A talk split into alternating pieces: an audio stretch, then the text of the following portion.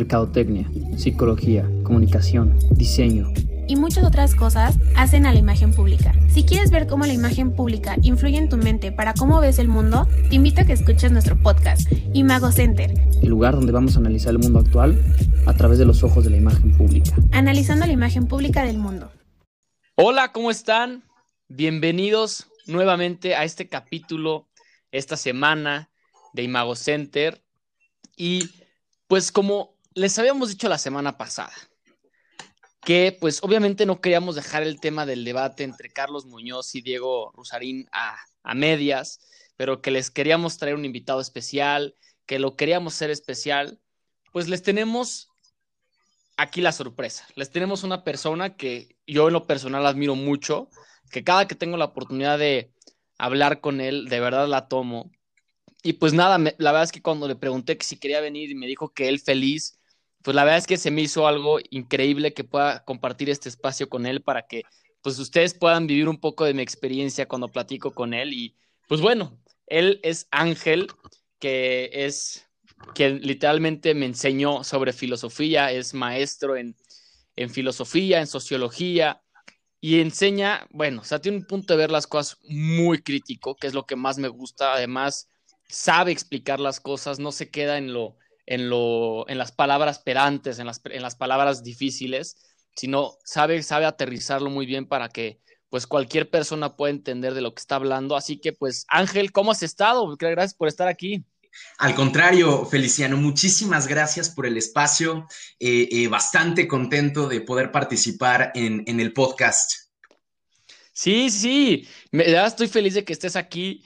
Y pues para poner un poco de contexto de qué estamos hablando. Claro. Porque nos quedábamos la semana pasada hablando con Ferni, en que pues estábamos hablando sobre este debate de, de, de, de Muñoz contra Rosarín, ¿no? en el cual pues veíamos la analizamos toda la parte más desde el punto de vista de imagen pública, en el cual, pues la postura, el tono de voz, la construcción del argumento, cuáles, qué estrategias siguieron, cuál tal vez no fue la mejor estrategia. Hablábamos de que, pues Carlos Muñoz se, de repente puede ser un poco contradictorio en la forma en la que habla, en lo que dice, lo que hace. Este, y Diego Rusarín, pues de repente como que tiene esta forma de hablar en la cual, pues es muy difícil de entender, no sé, no, no se acaba a aterrizar, aunque dice que él dice por ahí, ¿no? Que los que no le entiendan y los que no lo quieran ver, pues que no lo vean y no le importa, pero realmente eso pues lo limita un poco, entonces si, si realmente lo quieres crear un impacto, pues entonces se está limitando a un cierto grupo de personas, etcétera, ¿no? Pero aquí, aquí creo que me encantaría preguntarte rapidísimo. Claro. ¿Cuál es tu punto de vista del debate? O sea, ¿tú cómo ves el debate? O sea, sí lo viste como un debate, porque yo la semana pasada decíamos que era más una discusión que debate. Sí, de hecho, eh, desde el punto formal de la construcción de un debate, me parece que también no hubo mucha disposición por parte de, Muñoz, ya que un debate por, únicamente por formalidad, debes de mantener como cierto orden en las, en las, en las premisas, debes de mantener este, también una, una, formalidad dentro del propio lenguaje, más bien dentro del léxico que utilizas. Eh, no porque la gente se espante con, con escuchar tantas veces güey o, que, o ese tipo de cosas, ¿no? Sin embargo, por ejemplo, hay un punto en donde eh, Rosarín le corrige como una definición que, que, que, dijo que dijo él mismo, o más bien que quería citar Muñoz, y de pronto el otro sale con, sí, esa mamada, ¿no?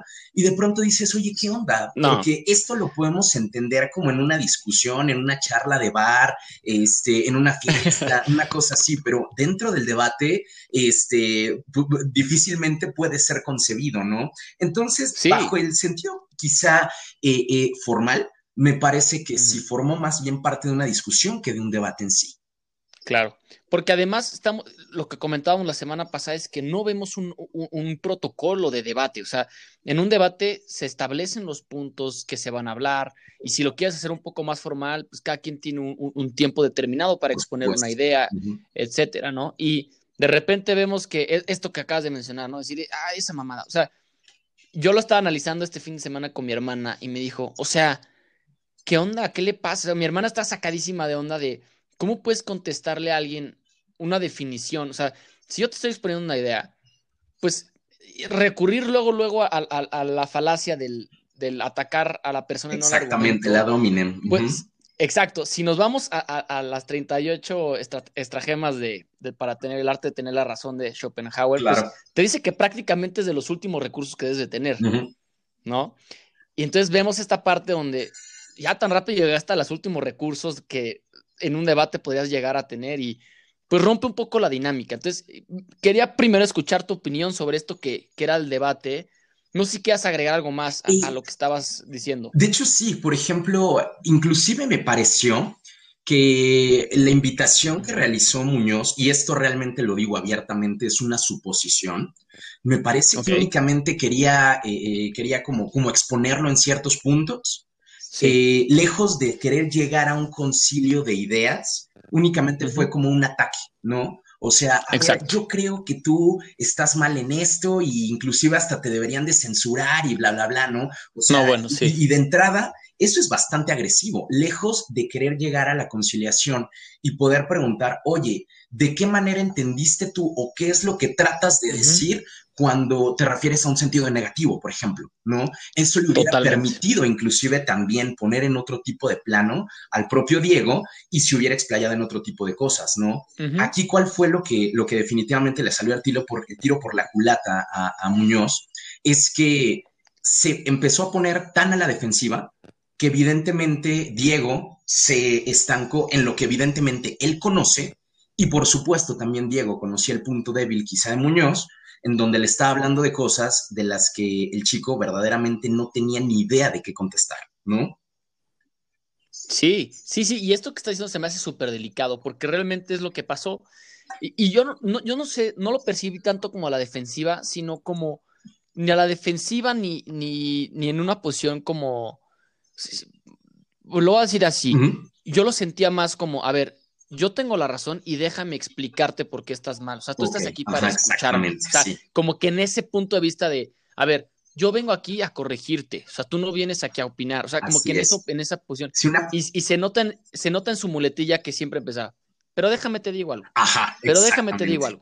Déjame regreso dos pasos, ¿no? Exacto, ¿no? Y Diego, y Diego, usaba muy bien esta estrategia de date los que quieras, tal, pero, o sea, e, es, es, la, parte, la parte connotativa que tiene el, déjame te digo algo, es como, a ver, sí, no me importa lo que me estás diciendo, pero déjame te voy a decir otra cosa. Exactamente. Exactamente. Entonces, estamos partiendo de una persona que era, era discutir con una pared, o sea, de yo tengo la razón y este es mi punto, y en cuanto lo encasillabas, cuando se acorralaba, pero a ver, no vas a llegar nada en un, en un plan de, debate, o sea, en una plática filosófica, Diego. Y ahí fue cuando dije, esto lo tengo que hablar con Ángel. O sea, cuando dijo eso, dije, o sea, ¿Qué fue lo que te mandé, Ángel? Te mandé un video. Ángel, necesito escuchar tu opinión. Vas a llorar. Definitivamente. Y, créeme que sí, casi lloré. Porque el, de primera instancia utilizar esta prepotencia intelectual, de hecho, me parece eh, bastante absurdo. ¿Por qué? Porque recuerdo mucho una frase de Doctor House, ¿no? Está bien ser arrogante, pero la, arrogancia te la tienes que ganar, ¿no? Y en este caso, o sea, eh, eh, la, prepotencia intelectual que, quería demostrar Muñoz, pues simplemente me pareció completamente aberrante, ¿no? Y, y, digo, o sea, brother, no tenías que ser arrogante porque tampoco tienes herramientas, ¿no? Sí, sí, sí, sí, sí, exacto. Y aparte, porque aparte, él solito se metió en un terreno que no domina, o sea, prácticamente pudimos deducir que no conoce. Exacto. ¿No? Pero entonces habla muchísimo de, lo que ahí en eso coincido muy bien con Diego, de, a ver, si no te atreves a hablar de filosofía y entonces hablas de la economía y hablas de la mercadotecnia y hablas del sentido de ayudar, pero no te atreves a hablar de un plano filosófico que es de prácticamente donde nacen esas ideas. Por supuesto. Pues entonces, entonces podemos, o sea, no me, no me atrevo a decirlo tal cual, pero sí se podría pensar que es una persona que no tiene bases fundamentales para enseñar lo que está enseñando. Más bien, yo quizá podría decir que, lejos de no tener bases, sería más bien una persona dogmática, ¿no? Nos podemos encontrar a alguien, por ejemplo, que conoce el tema del que está hablando. O sea, por ejemplo, eh, yo te podría dar quizá hablar algo de economía. Yo no soy economo. Evidentemente tampoco puedo ir más allá y quizá lo que yo te diga se quedaría únicamente como en mi opinión, ¿no? De eso a que podamos pasar a un conocimiento concreto, ya es punto y aparte, ¿no? Porque evidentemente eh, eh, quizá Diego quería opinar de filosofía, pero más bien, la pregunta principal es como por qué tendrías que opinar sobre algo que no conoces. Sin embargo, también nos encontramos en un entorno en donde está completamente normalizado el hecho de opinar sobre algo que la gente no conoce, ¿no? Totalmente, totalmente. Y ahorita que mencionas lo de la sociedad, pues tenemos esta pregunta programada para ti, en la cual es, a ver, porque vemos mucho que Diego se burla, que este Carlos se burla de la filosofía y Diego habla mucho de que no se toman en cuenta temas filosóficos que exponen problemas reales, actuales, que son, eh, son, deberían de ser prioridad en la mente de la gente. Entonces, ¿cómo entra la filosofía, Ángel, en los negocios y en la sociedad actual? Qué buena pregunta. ¿Cómo entra la filosofía dentro de los negocios y la sociedad actual? Primero que nada, me parece primordial definir qué es la filosofía, ¿no? ¿Qué entendemos por filosofía? Eh, de, manera como, como, como rápida, podríamos definir a la filosofía no solamente en el, en el viejo arquetipo de decir, ay, es que es el amor por la sabiduría. Esto lo, dicta la etimología y por ende, este, pues todos somos amantes de la sabiduría cuando somos filósofos, ¿no? Sin embargo, podríamos ir un poquito más allá. ¿Qué defines tú por sabiduría? ¿De dónde obtienes la sabiduría? ¿Del periódico Reforma? ¿De un libro en latín? ¿De la palabra de un sacerdote? ¿De un doctor eh, o, postdoctor en, alguna materia este, de ciencias sociales? ¿O en un científico duro? ¿No? ¿Quién verdaderamente posee la sabiduría? ¿Y cómo la puedes eh, poner ante, ante el mundo y decir, esto es sabiduría, ¿no? Por ejemplo. Ok, ¿y cómo la podríamos definir? ¿Cómo la podríamos definir? Primero que nada, déjame darte un ejemplo. Eh, hay, una, hay una, una, una, pugna o había alguna pugna fuerte en algunos, en algunos gremios de filosofía en donde se consideraba que, por ejemplo, dentro del México prehispánico, no existía la filosofía, ¿no? Únicamente se quedaba en un dote amplio en aspectos teológicos, sí en aspectos morales, pero que no se alcanzaba a conjuntar como una, como una, una base sólida para denominarlo como la filosofía prehispánica, ¿no? Y que obviamente, ¿a qué, a qué recurríamos? Pues a la filosofía de los griegos, a la filosofía clásica, a la filosofía helena, este, obviamente a la filosofía continental en Alemania, todo este tipo de cosas cuál es, de qué carece una y qué supuestamente tiene la otra, ¿no?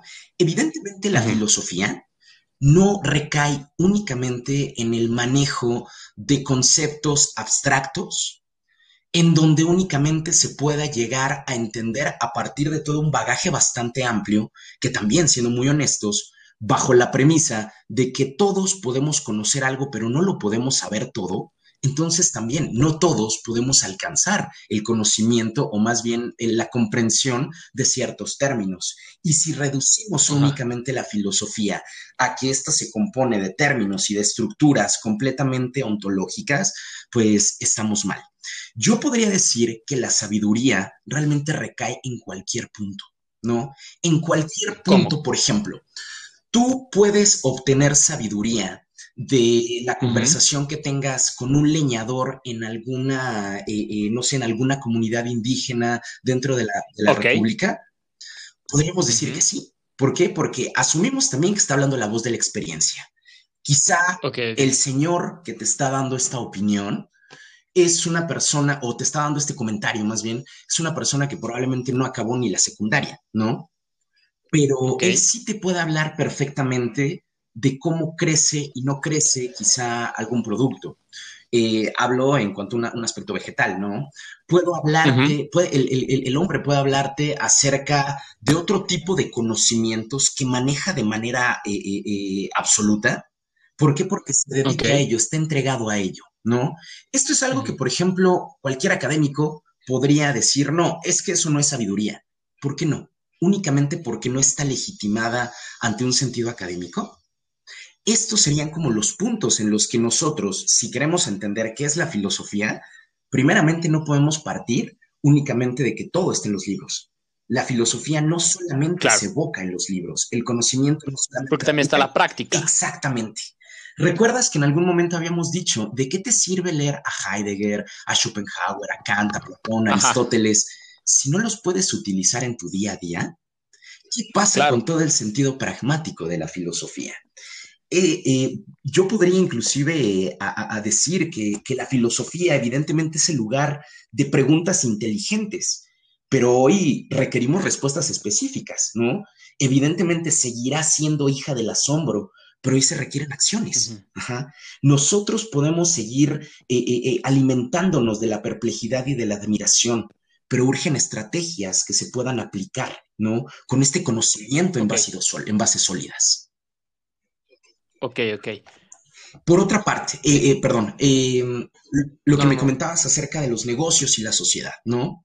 Es curioso cómo definimos las palabras. ¿Por qué? Porque obviamente dentro de la comunicación eh, recae como el punto de decir, yo entiendo, o más bien creo entender lo que me estás diciendo. ¿Por qué? Pues porque igual medio ubico la palabra, en algún momento la he utilizado y por ende tengo como, como cierta experiencia en saber a qué te refieres cuando me hablas de filosofía, ¿no? Por ejemplo, de los negocios. Tú cuando formas una empresa, dices, es la filosofía de la empresa. ¿Por qué? Porque hay una misión, una visión, hay ciertos valores que evidentemente te permiten llegar al objetivo al momento de crear una compañía, ¿no? Pero verdaderamente ahí podría únicamente descansar el término de filosofía. O sea, porque también podemos escuchar de manera coloquial que la gente dice, bueno, es que es mi filosofía, ¿no? Tu filosofía en Ajá, Exacto, es lo que te iba a preguntar. Perfecto, mira, porque a final de cuentas cuando te dicen, oye, es que es mi filosofía, no, será tu opinión, será tu idea. ¿Acaso tenemos quizá una una estrategia en donde tú digas, ah, pues mira, eh, eh, cuando, cuando tú leíste el de Padre Rico, Padre Pobre, te daba una fórmula, ¿cierto? O sea, por ejemplo, quizás es un texto Que, mucha gente conoce, ¿no? Padre Rico, Padre Pobre. ¿Qué es lo que te está dando? Te está dando ciertas estrategias. Estrategias que a mí me funcionaron en un contexto que probablemente no es el tuyo, ¿no? Si yo quiero ser ecléctico y decir, ah, bueno, es que este, este vato me dice, bueno, puedes aplicar X o Y sentencia en un contexto así, ¿qué te asegura de que eso te va a funcionar?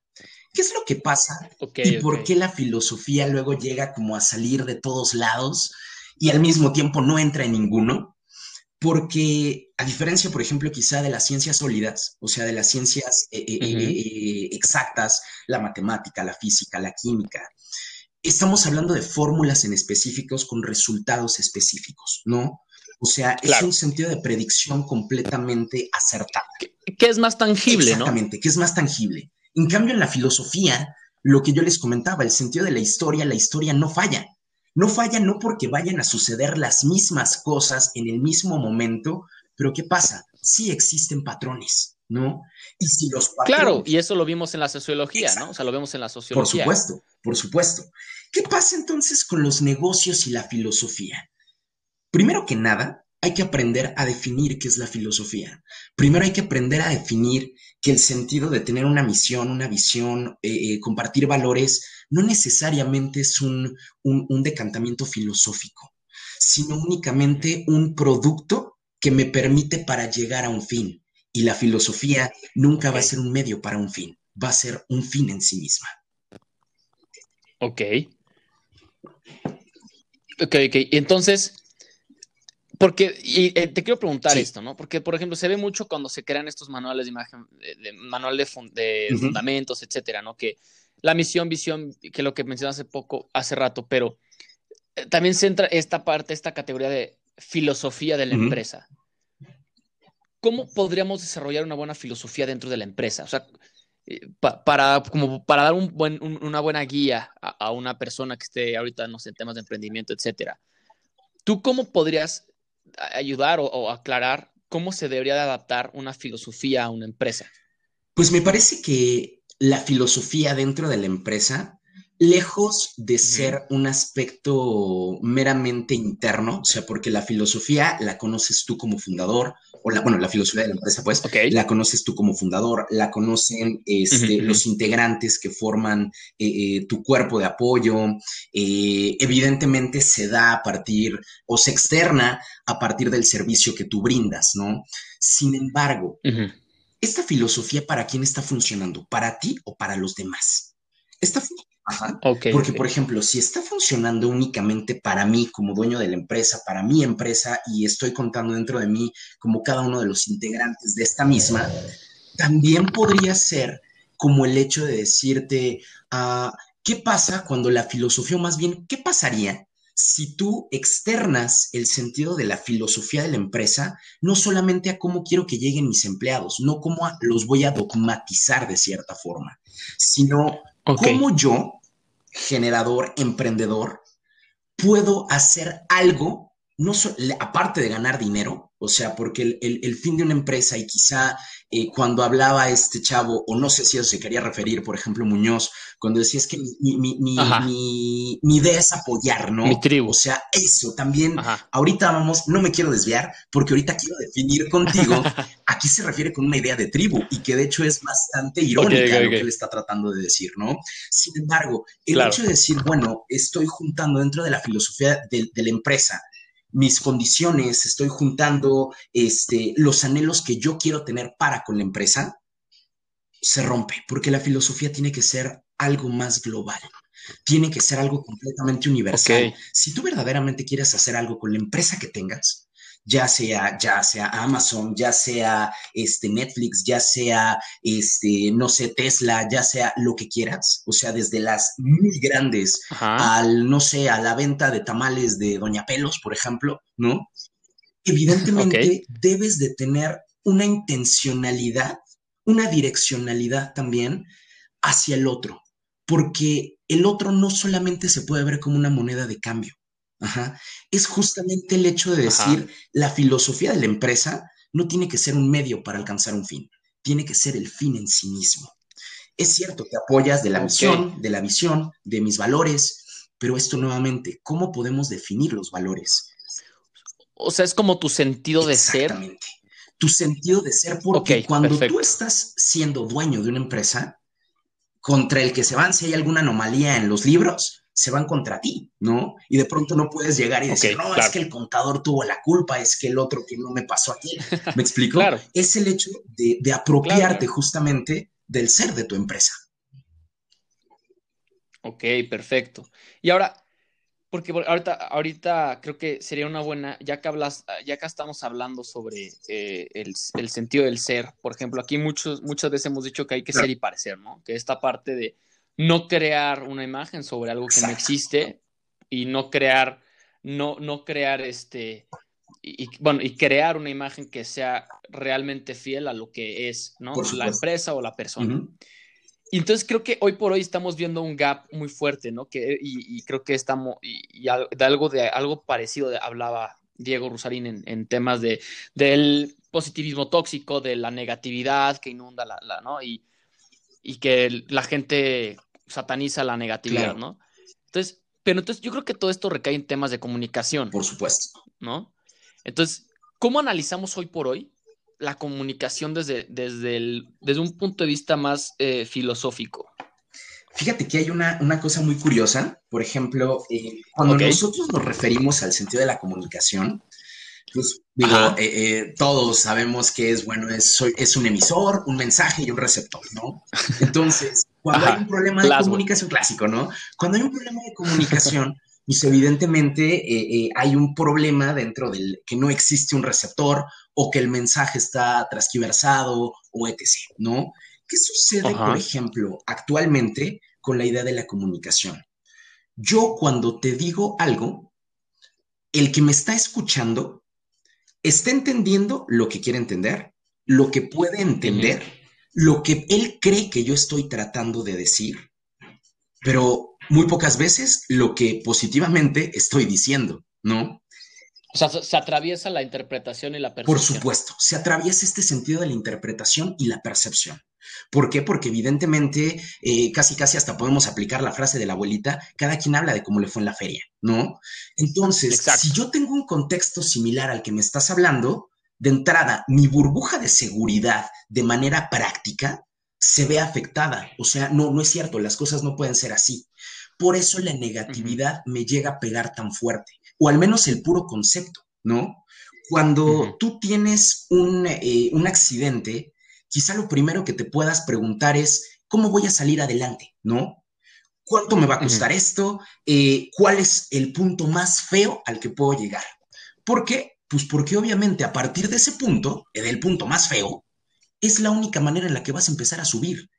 Entonces, este punto más horrible se convierte en tu principal motivación, ¿no? Porque, porque sabes que a partir de ahí ya no puedes descender más.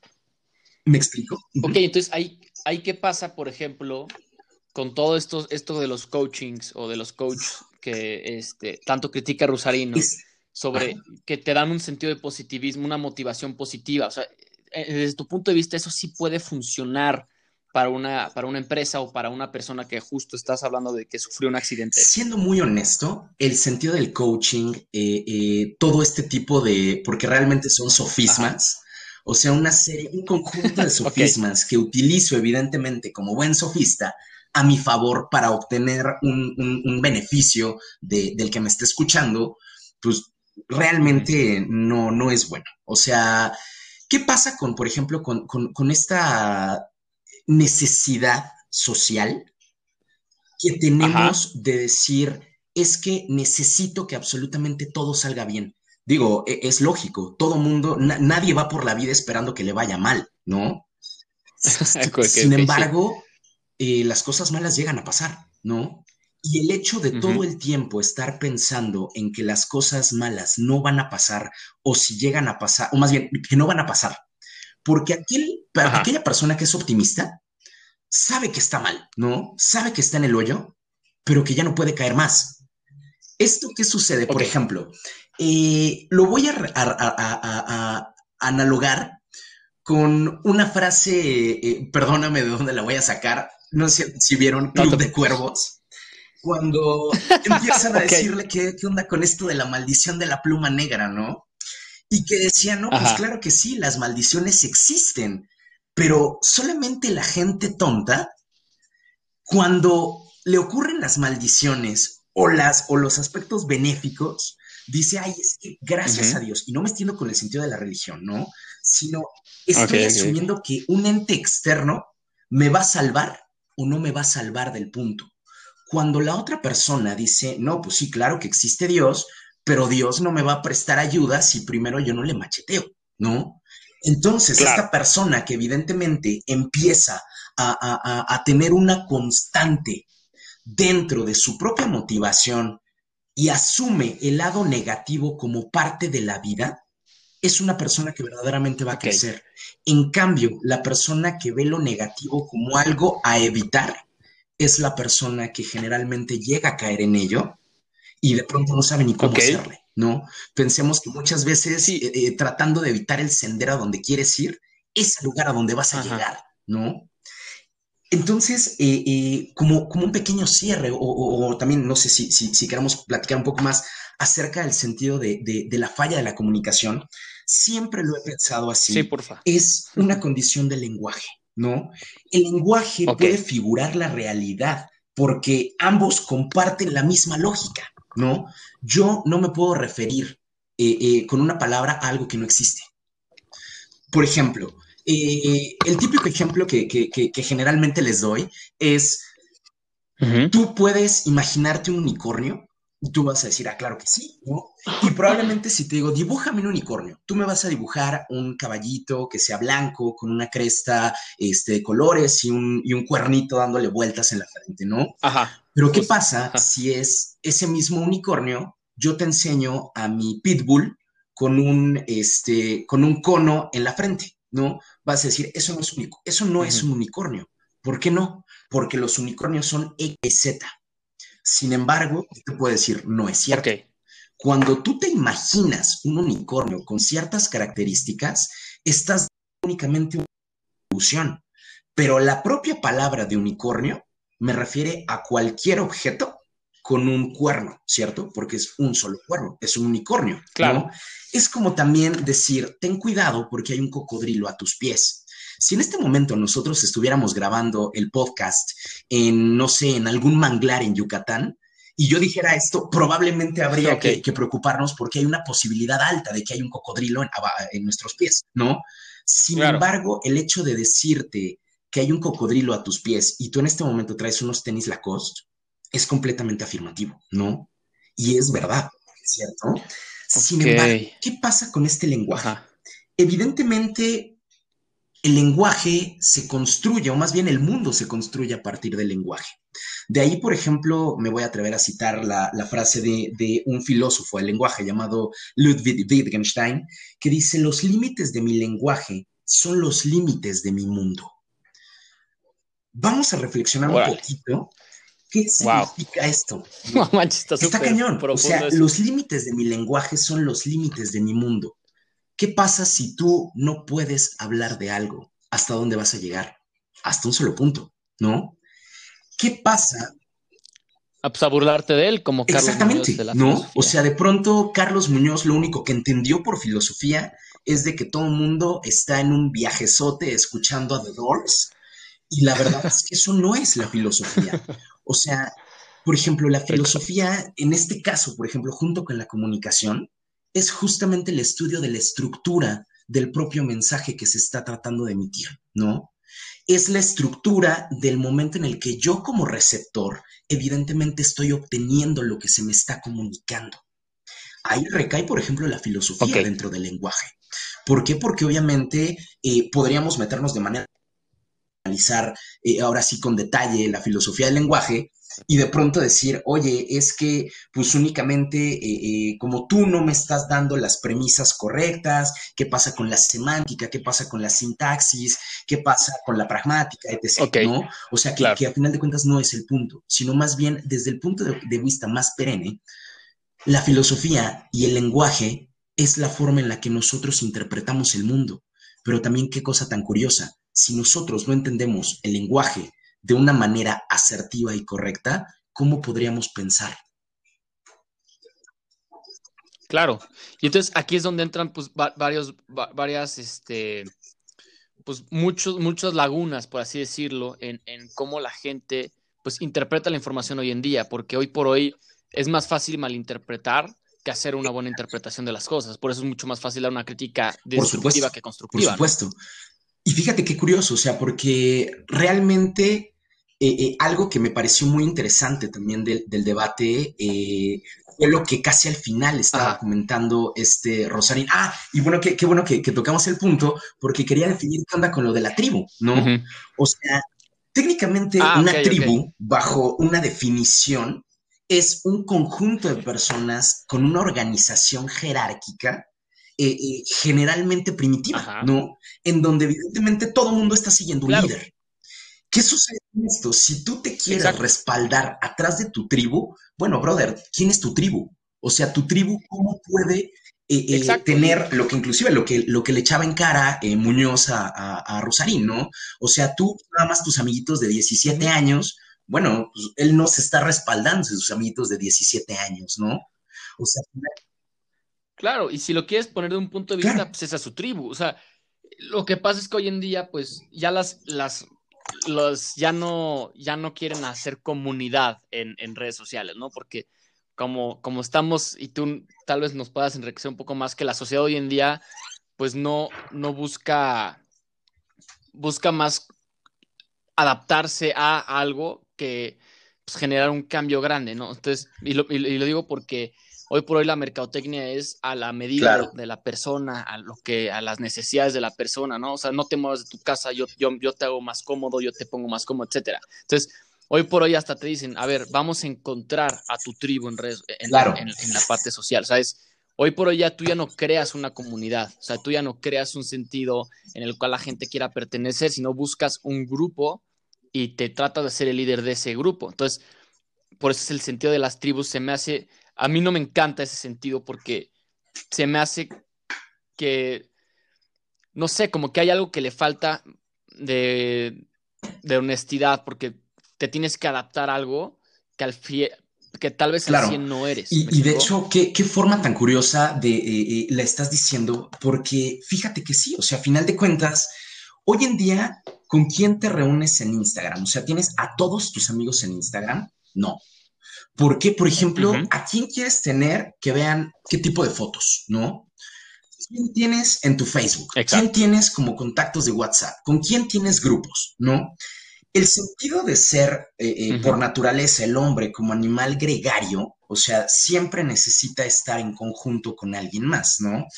Pero Hoy en día, o sea, y de hecho vamos a verlo inclusive eh, de manera cultural.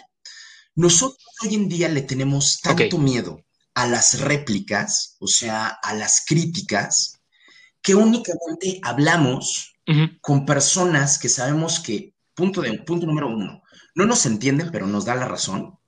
O punto número dos, personas que efectivamente nos dan la razón porque piensan de una manera muy similar a nosotros, ¿no? ¿Qué pasa cuando nosotros no estamos abiertos al, al, comentario, ¿no?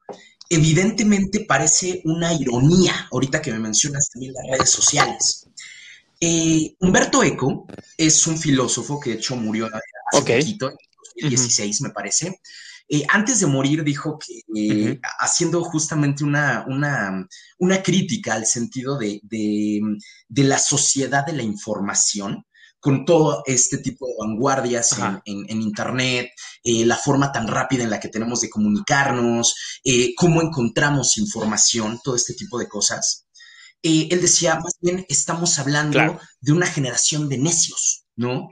Obviamente fue muy criticado esta, eh, eh, este comentario de, Humberto Eco, porque él hacía referencia justamente a que de manera irónica, hoy que tenemos toda la información en teoría en la palma de nuestra mano, estamos cada vez más cargados de conocimientos absurdos, de teorías sin sentido, y que obviamente le damos un poder literalmente epistemológico a una serie de conocimientos que asumimos que son conocimientos que únicamente son derivados de puras opiniones. O peor aún, que la opinión toma el lugar del conocimiento.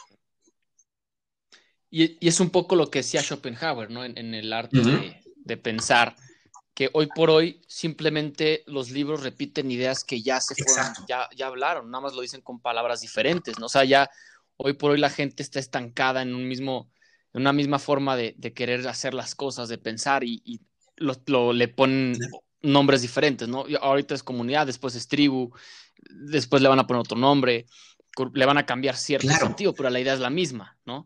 Entonces, y entonces aquí ya para ir, para cerrar, porque se nos, va, se nos va a alargar el tiempo, Ángel, este, vemos, hoy por hoy se escucha mucho de un pensamiento, de generar un pensamiento crítico, ¿no? Y es algo que invitamos mucho Fern y yo en el podcast, a generar un pensamiento crítico.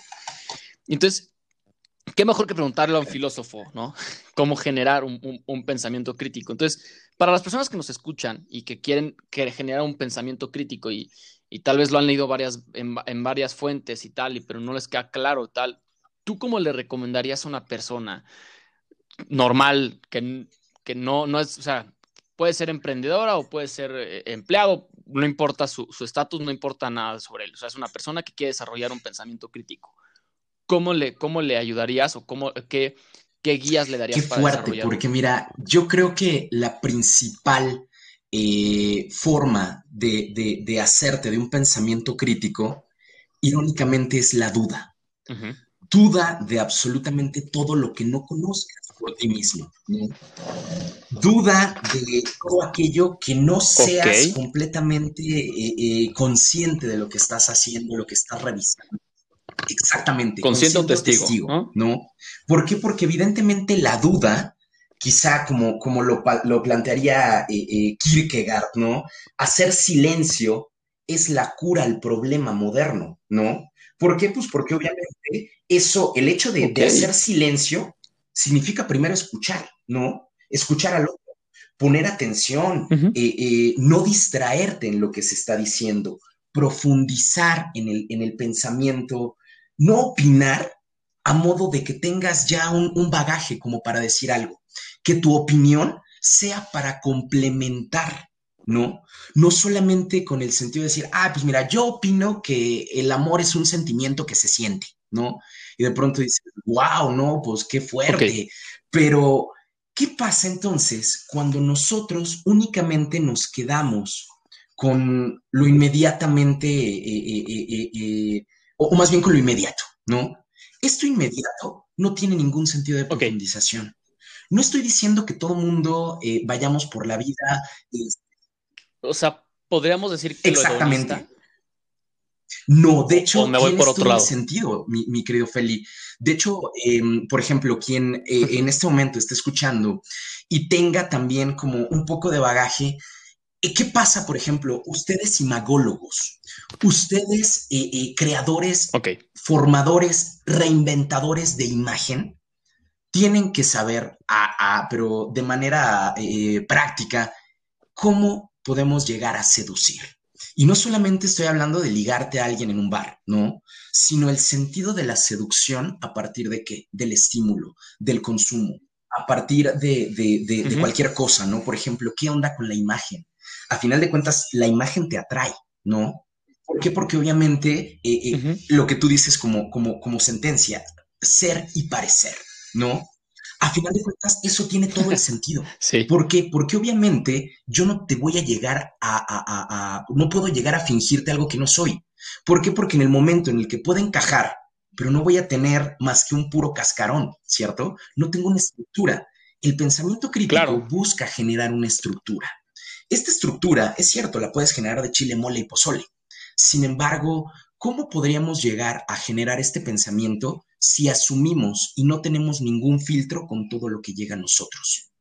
¿Cuántas notas, por ejemplo, nosotros vimos en Facebook, en Twitter, en cualquier otra red, con, no me voy lejos, con la pandemia, ¿no? Tanto así de que en varios establecimientos, quizá vamos a ponerle un número, quizá la mitad de los establecimientos donde entran, la gente todavía te sigue tomando la temperatura en la mano, ¿no? Entonces, tenem- y estamos en el mundo de la información, o sea, pegó en pleno siglo XXI, cuando tenemos clases en línea, Claro. cuando podemos comunicarnos a distancia, cuando en teoría tendríamos todo arreglado, ¿no? O al menos un poco más fácil. Pero aún así, Sí. la banda se sigue tomando la temperatura en la mano y no en la frente. ¿Por qué? Porque están completamente mal informados. Por ejemplo, el primer pod- podcast que tú hiciste, lo de las vacunas, ¿no? ¿Cuánta gente teníamos opinando Claro. y de la nada se convirtieron en inmunólogos, ¿no? Y de pronto este, se nos muere eh, eh, eh, este Maradona y todo mundo es experto en deportes, ¿no? Y de pronto todo... Exactamente, Sí, claro, todo el mundo, lo vio jugar, ¿no? Todo el mundo era fan de sus discos.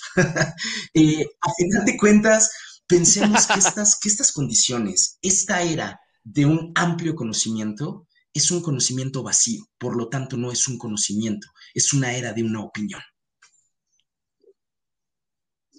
Órale. No manches, sí, es- eso que dijiste de generar una que, que se genera con una estructura, jamás lo había pensado. Y ya, ya, Claro para, sí. ya para cerrar, te voy a pedir esto, un favorcito para todos.